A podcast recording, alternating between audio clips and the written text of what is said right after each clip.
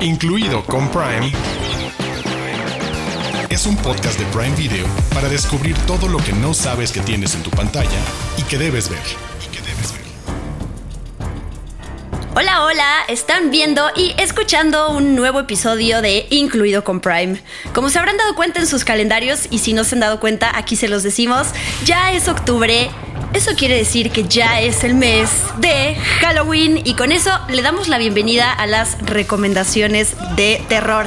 Y no empezamos nada tranqui, ¿eh? O sea, nos metemos con unas recomendaciones que nos dejaron un poquito traumados y ahorita vamos a hablar de ello. Yo soy Diana Su, en esta ocasión les traemos por un lado una película de slasher, de comedia, y por el otro otras dos películas de terror que tienen que ver con espíritus, con el diablo, así que Vamos fuerte con las recomendaciones de terror. Mi queridísimo Arturo Aguilar, ¿de qué vamos a hablar en esta ocasión? Hola Diana Azul, les vamos a hablar del estreno de la película de Blumhouse, ese mix entre ciencia ficción y terror que es Dulces y Sangrientos 16 con Kiernan Shipka. Y para complementar esas dos experiencias que en verdad no se quieren perder lo que vamos a platicar y compartir y confesar en los próximos minutos sobre La enviada del mal, también con Kiernan y eh, Shipka y con Emma Roberts y Lucy Boynton, además de La Una película de terror sobrenatural tailandesa. Uf. Qué manera de empezar el mes de Halloween. Se los dejamos ahí, ¿eh? Si les gusta esto, uy, si les gusta esto, tienen que escuchar este episodio. Y para los que nos están canalizando solo en la sección, digo, desde el podcast de audio de Incluido con Prime, vayan a nuestro canal, a nuestro, ¿eh? Yo ya soy la dueña del canal de YouTube de Prime Video MX, ¿por qué no? No, no, no. Vayan al canal de Prime Video MX, la sección de Incluido con Prime. Ahí están nuestros podcasts alojados en eh, la playlist de Incluido con Prime. Y así podrán ver nuestras reacciones a estas películas de terror que estamos a punto de platicar. Eh, porque nos, llevamos buenos sustos. Los esperamos por allá. Los de casa. Los de casa. Títulos originales y exclusivos de Amazon Prime Video. Sí, comencemos nuestras recomendaciones de terror con una película que se llama Dulces y Sangrientos 16, eh, mejor conocida en inglés como Totally Killer, que recordarán desde hace varios años Prime Video tiene una alianza con Blumhouse Television y están sacando películas en colaboración, algunas buenas, algunas no tan buenas, pero eh, en esta ocasión les vamos a hablar de esta que yo no saben cómo disfruté, una película que hay que aclarar, eh, es de comedia y de slasher, o sea, van a ver mucha sangre, muchas eh, acuchilladas, muchas personas que se mueren, pero al mismo tiempo muchos chistes alrededor para que sepan qué esperar. Si no les gusta el terror, pero les tienen curiosidad de ver algo que tenga que ver con esto, esta creo que es una muy buena opción porque no van a perturbarse ni espantarse ni ni, ni, llorar de, los, de los sustos. A ver, les vamos a contar de qué se trata. Em, la película empieza en el presente, en 2023, y conocemos a la protagonista que es interpretada por Kiernan Shipka, que eh, su mamá le advierte y le cuenta de un asesino que estuvo en 1987 en el mismo pueblo donde ellas viven y que mató a tres chicas de 16 años y con 16 acuchilladas así, pa, pa, 16 veces. Entonces, este asesino, después de eso eh, de, hacer eso hace muchos años, desapareció. Era un asesino que tenía una, una máscara como medio de Ken, digamos, con el cabello güero, como medio Johnny Bravo, algo así.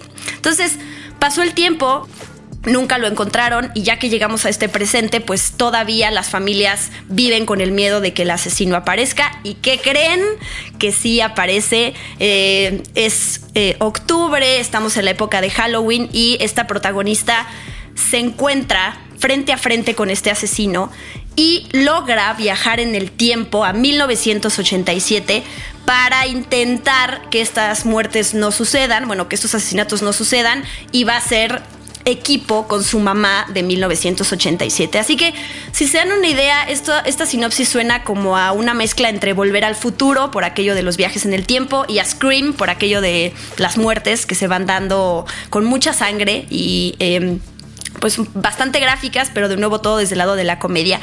Y me gusta porque em, es una película, hay que entender el tono y hay que entrar en el juego. Nadie se va a preguntar de los protagonistas cómo es que hay una máquina del tiempo. No se trata de ese tipo de películas en donde vamos a explicar la parte técnica o cómo es posible o que, o sea, tal La cual como los- la teoría, exacto. Sino que aquí es así funciona, nadie nos va, todos somos, eh, bueno, somos incrédulos y pues vamos a jugar con esta narrativa que nos presenta esta película. Así que ya que se ponen en ese mindset, creo que la van a disfrutar mucho.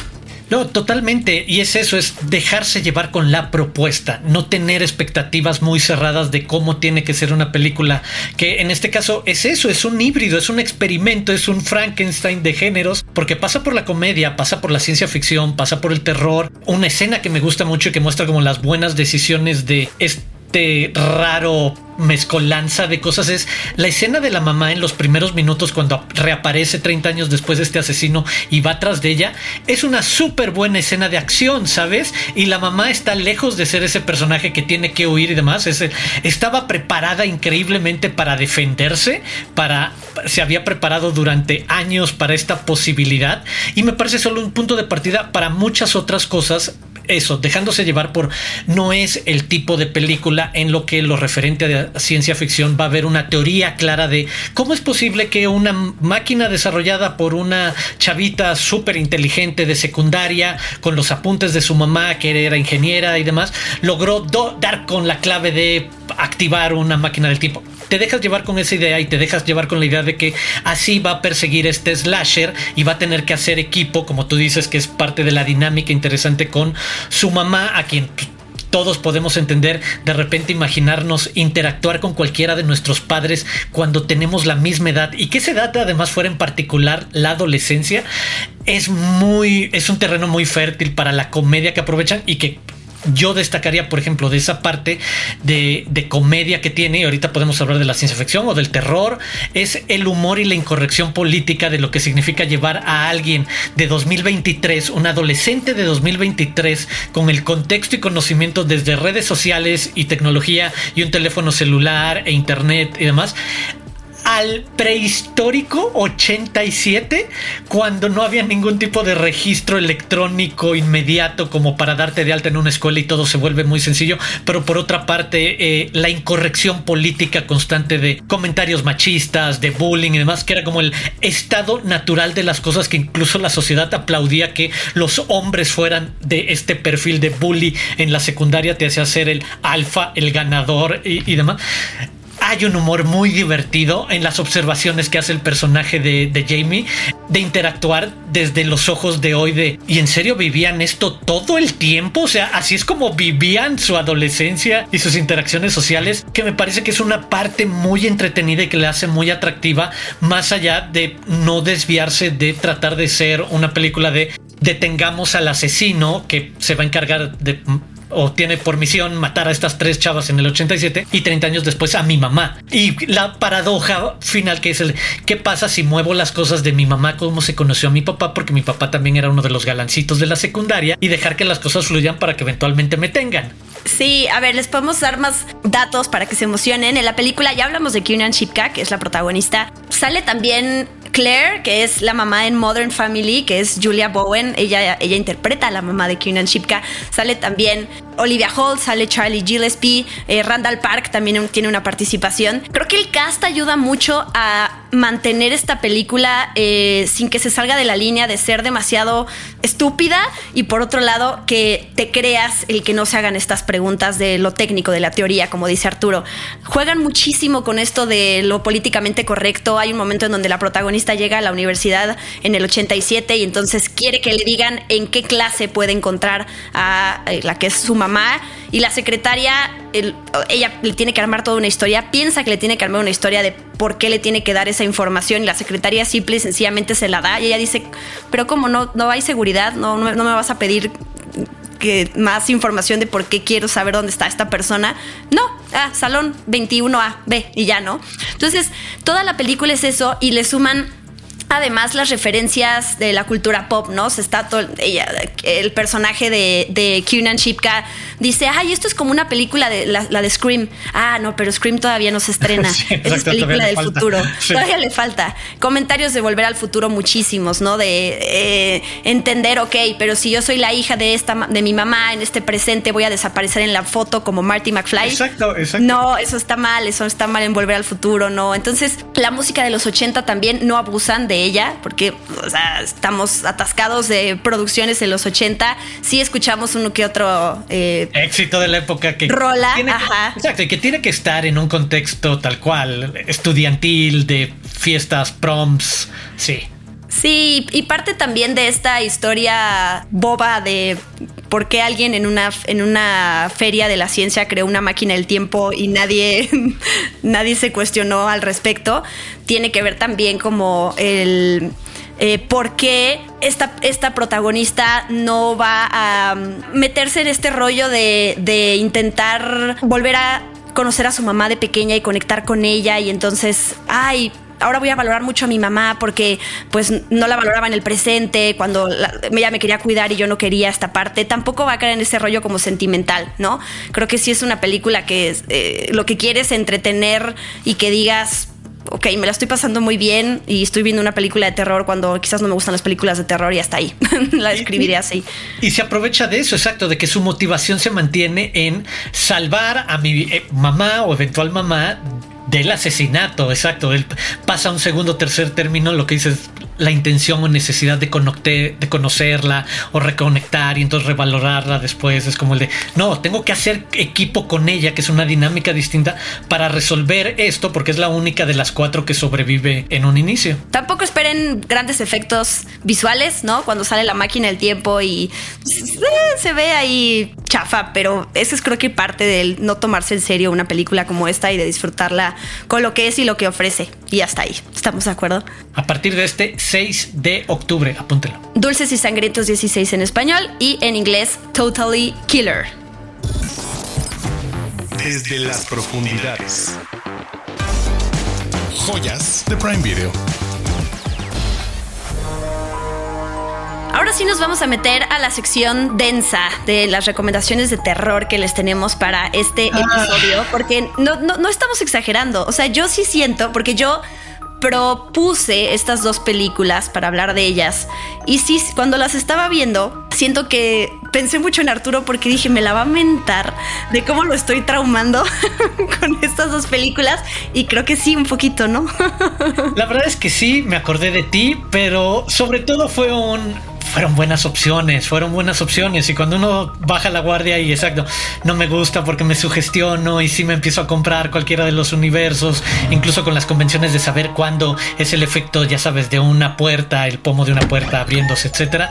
Eh, creo que estas películas por varios lados ofrecen más y hacen un muy buen trabajo de eso, en eso, en meternos en un estado de tensión, de suspenso, de incertidumbre sobre qué está pasando, cuál es la explicación y escenarios bastante bizarros que van escalando y que se van convirtiendo en cuestiones como súper extrañas. Este, y que las dos películas lo hacen por rutas muy distintas y, eso me gustó. Es el de también muestra la diversidad que hay dentro del género, eh, que mucha gente puede creer que es muy formulaico y se encasilla fácil, pero es el de, de todas maneras, dentro de esas restricciones y lo que tienes que cumplir para hacer una película de terror, hay un enorme espacio de libertad creativa para cómo cuentas esas historias. Y estos dos son muy buenos ejemplos de les gusta pasar un rato tensos y apretados y demás. Uy, por favor, denle play a estas dos. Ok, la primera recomendación es una película que se llama La enviada del mal en español, que eh, en inglés se llama February, pero que su nombre original iba a ser The Black Coat's Daughter. Y teniendo ese título en cuenta, como que ya de entrada te, da un poquito más sobre, el, sobre la trama. Pero antes de hablar de, de, qué se trata, quiero hablar de quién está detrás de ella, porque es, es, importante. Esta es una película escrita y dirigida por Osgood Perkins, Os Perkins, que es nada más y nada menos que el hijo de Anthony Perkins, Norman Bates, en la película de Psicosis de Alfred Hitchcock. A mí siempre me gusta decir esto porque la gente quizás lo ubica de esta manera. Este Os Perkins ha, estado muy entregado al, terror, a escribir y dirigir este tipo de películas. Hizo también Gretel y Hansel, es una película también sobre este cuento. Pero también él sale en Legalmente Rubia, él es eh, este alumno súper introvertido de Harvard, que es de los poquitos que se hace amigo de El Woods cuando están sentados en el jardín antes de que empiecen clases y se presentan y El Woods está con su perrito y habla y todo el mundo la ve raro. Bueno, ahí salió Perkins en esa, en esa pequeña escena. Pero bueno, volviendo al tema de la enviada del mal. Es una película protagonizada por Emma Roberts, por Kiernan Shipka, también por eso la elegimos para seguir hablando de esta increíble actriz joven. Eh, y Lucy Boynton también, también tiene una participación. La película son tres líneas bueno, son dos líneas en realidad de tiempo diferentes. En una tenemos a dos chicas en el colegio católico que se llaman Kat y Rose, que se van a quedar en el internado donde están esperando a que sus padres vengan por ellas pero bueno, algo pasa ahí que, no van a poder pasar por ellas y se quedan al cuidado de las monjas que dicen que son monjas satanistas. Entonces, bueno, ahí te empiezan a construir este mundo de hay algo extraño que sucede en este internado, que además pues está nevando, como que justo está toda esta atmósfera de terror, em, oscuro, de silencio. Y por el otro lado tenemos a, Joan, que es interpretada por Emma Roberts, que es una chica fugitiva de un, eh, pues de un manicomio que quiere llegar a algún lado, de repente una pareja se encuentra con ella y le ofrece ride porque van para la misma dirección. Entonces tenemos estas tres chicas que al principio sí es raro cómo se van a entrelazar sus historias. Obviamente no voy a decir cómo porque es un mega spoilerazo al, final de la película. Pero esta película tiene que ver con temas de, eh, sobrenaturales, ¿no? Y tiene que ver con el diablo, eh, tiene que ver con cómo una de estas chicas empieza a ver una sombra de unos cuernos que aparece por ahí de repente en los lugares en donde ella está. Y de alguna manera ella empieza a ser perturbada por eso y va a cometer em, actos atroces después de que pues es de alguna manera como medio poseída por esto. Entonces pues es una película lenta diría yo que quienes esperan los jumpscares y ah, terror y acción se van a decepcionar, así que más bien véanla abriéndose a esta atmósfera de terror que los va a perturbar si se dejan justo llevar por, por estas imágenes y por porque de repente hay como entrecortes, ¿no? Muy rápidos que te muestran cosas del futuro y del pasado que dices, no estoy entendiendo, y luego ya que entiendes dices, ¡Ah! Y si acompañas de la mano de ese gran personaje y gran interpretación que es el, personaje de Kat, el, interpretado por Kiernan Shipka, y su capacidad para ser esa estudiante que desde el minuto cero te provoca una incomodidad, una incertidumbre sobre por qué se quiere quedar sola en la escuela cuando ya todo el mundo se va de, vacaciones. Hay como un grado de mentira sobre por qué sus papás no van a llegar a tiempo, como si lo hubiera orquestado, como si lo hubiera provocado, ¿sabes? De, desde el minuto cero, una incomodidad sobre cómo responde, cómo interactúa con el eh, director cuando le dice, no, pues yo me voy a quedar, o que le cuestiona que él, no, que él no va a regresar inmediatamente de un, de un evento. Desde ese momento, sabes, como muy separada, como si comenzara de cierta manera ese, e, esa posesión. Creo que lo que comparten estas dos películas que vamos a comentar ahorita son retratos muy distintos de posesiones de algo a seres humanos. Y es como eso, además, el principio de algo, lo que en inglés llaman el slow burner, de muy lentamente va a ir incrementando ese calorcito, esa incomodidad de qué está viendo, qué está creyendo, hacia dónde se está moviendo, exacto, y aceptar que se mueve en la parte de sobrenatural, de no va a haber una explicación específica sobre quién llegó y quién la poseyó y por qué, y si la escuela estaba maldita, y, no, es el de... Eh, acompañar de, la mano de ese personaje que sí me parece fascinante y perturbador y extraño y sin límites, que además es otra cosa que le aplaudo a la película, junto sin, obviamente como tú decías, porque es un gran spoiler, la enorme creatividad y el, el buen giro hacia el final donde lo que tú decías, ¿cómo conectan las historias? Es un muy buen punto, es como el de... Ah, ok, sí, sí. Me gusta como cuando no podemos escribirlo más que con, sonidos. Sí, de... Nuestra otra recomendación que también está en Prime Video, que agregaron hace poquito, de hecho, es una película que se llama La Medium, bastante nueva, estrenó en 2021. Y es una, es una película, es un falso documental. Ahorita me, me meto a esa parte, pero quiero primero dar el, contexto, la película se desarrolla en Isan, que Isan es esta región al noroeste de Tailandia. Y al principio nos empiezan a contar cómo en 2018 un grupo de documentalistas viajó a Tailandia para registrar la vida de los chamanes de esa región.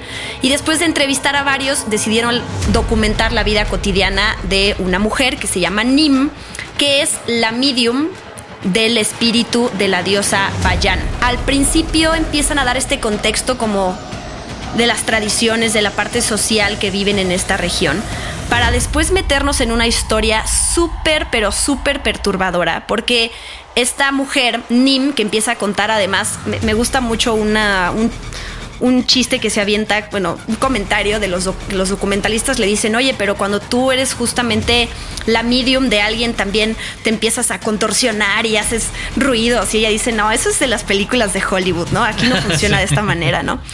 Pero lo que sucede y lo que vamos a ver a lo largo de estas dos horas y, veinte, diez, diez minutos que dura la película, así como dos horas diez, como eh, esta mujer tiene una sobrina que parece ser una sobrina que se le acaba de morir su papá, que trabaja en una oficina de empleo, y parece ser que esta diosa quiere transferirse de su tía a ella. Entonces la vamos a hacer, la vamos a ver bien haciendo Como cosas parte muy de una tradición familiar, exacto, que siempre ha sucedido por muchos años esa transición entre las mujeres de esa familia.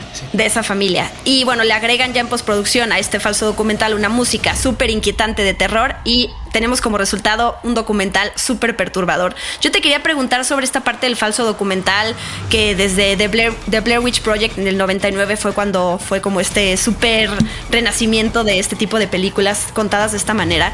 Eh, que por más que tú sepas que es algo falso, estás sintiéndolo de manera tan auténtica que sí te llega a perturbar más que cuando te dicen vas a ver la monja y entonces ya sabes que hay una distancia de la historia y de ti en la sala, ¿no? Creo que es una muy buena decisión creativa, exacto, para acercar todavía más este tipo de experiencia, porque eso es, de cierta manera estamos muy condicionados a cómo se nos presentan las historias en diferentes formatos y cuando vemos que se parece a un documental, y de eso se trata un falso documental, le otorgamos esa credibilidad de, ah, mira, lo que me está contando es un caso real, con los típicos errores de encuadre, con la improvisación, con la poca producción, con el te acercas y te mueves y da como un poco, exacto, esa libertad, eh, esa fluidez.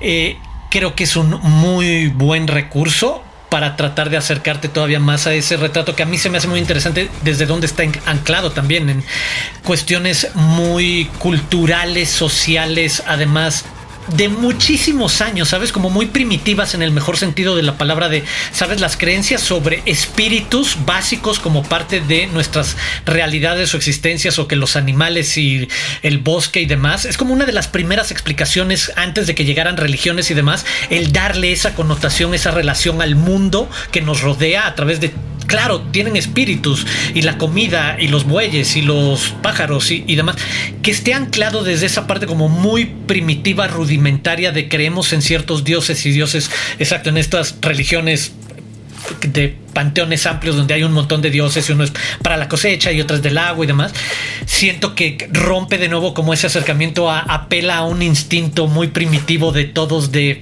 de una forma u otra querríamos explicar cosas y de una u otra forma eso nos permite creer que hay fuerzas que no somos capaces de controlar, entender en lo sobrenatural. Le da sentido a nuestra vida y que aprovechen ese camino y además ese atrevimiento como dices, la primera parte de la historia es sobre Nim, esta medium de esta super diosa prehistórica, pre, este, moderna y demás. Eh, y de repente se convierte en el de, uy, no, lo que creíamos que era la transición típica tradicional de su familia de mujeres como contacto de esta superdiosa chida, este, se convirtió en una historia de posesión de algo súper malo, violento, oscuro, malévolo, que conjunta muchas vibras y energías feas que existen de la realidad. ¿Sabes cómo?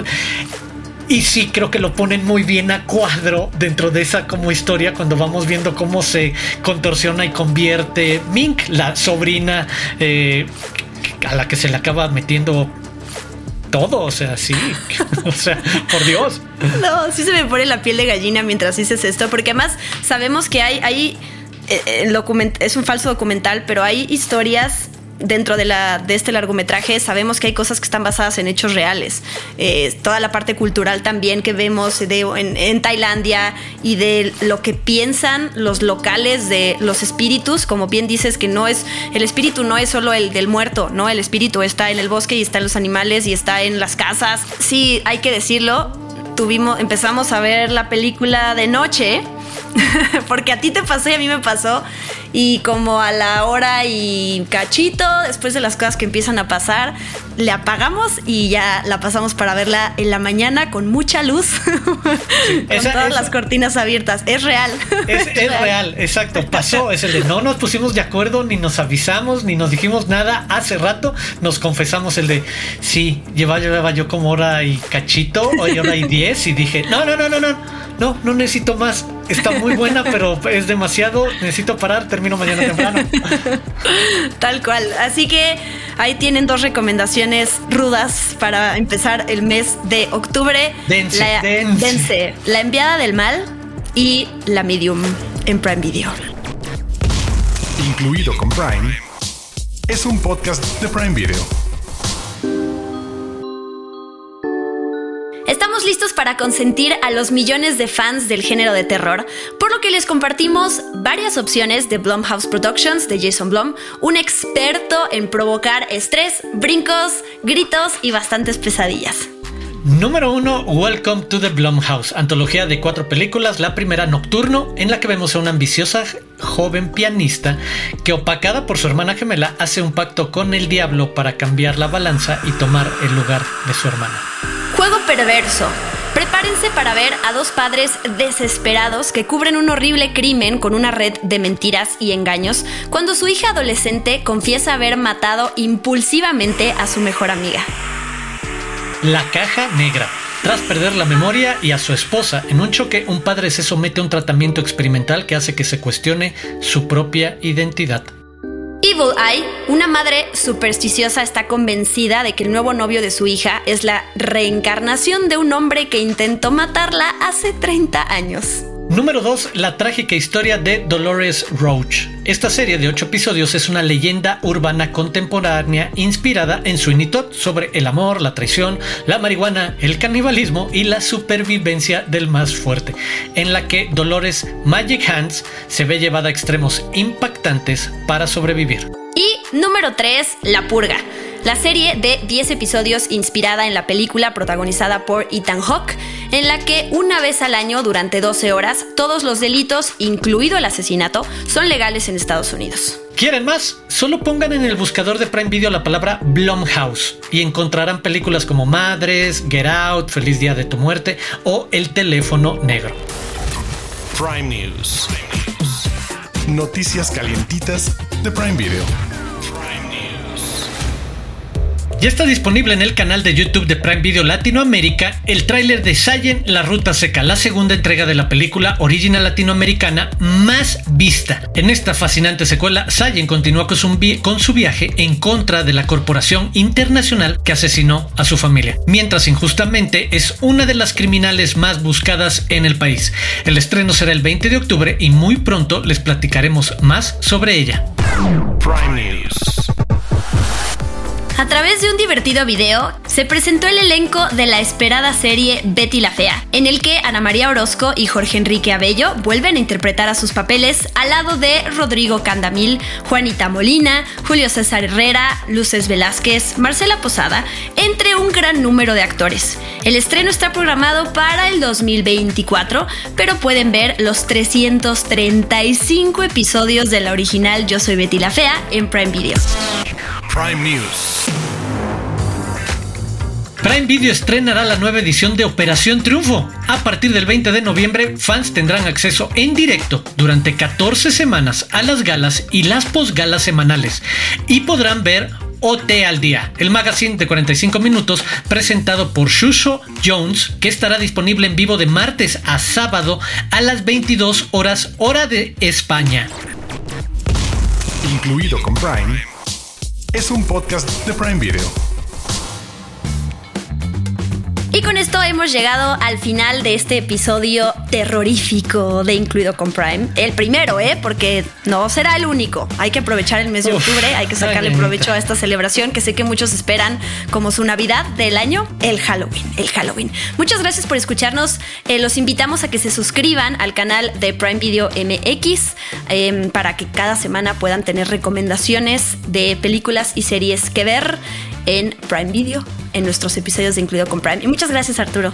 Muchas gracias, Diana. Muchas gracias a todos los que nos escuchan. Los invito a suscribirse en Amazon Music o cualquier plataforma de podcasting que utilicen. Ahí busquen Incluido con Prime. Listo. Yo soy Arturo Aguilar y me pueden seguir en arroba Aguilar Arturo. Y yo soy Diana Su. Me encuentran en redes sociales como arroba guion bajo Diana Su. También sigan a las diferentes redes sociales de Prime Video MX. Em, y nada, los esperamos la próxima semana con un nuevo episodio de Incluido con Prime. Adiós.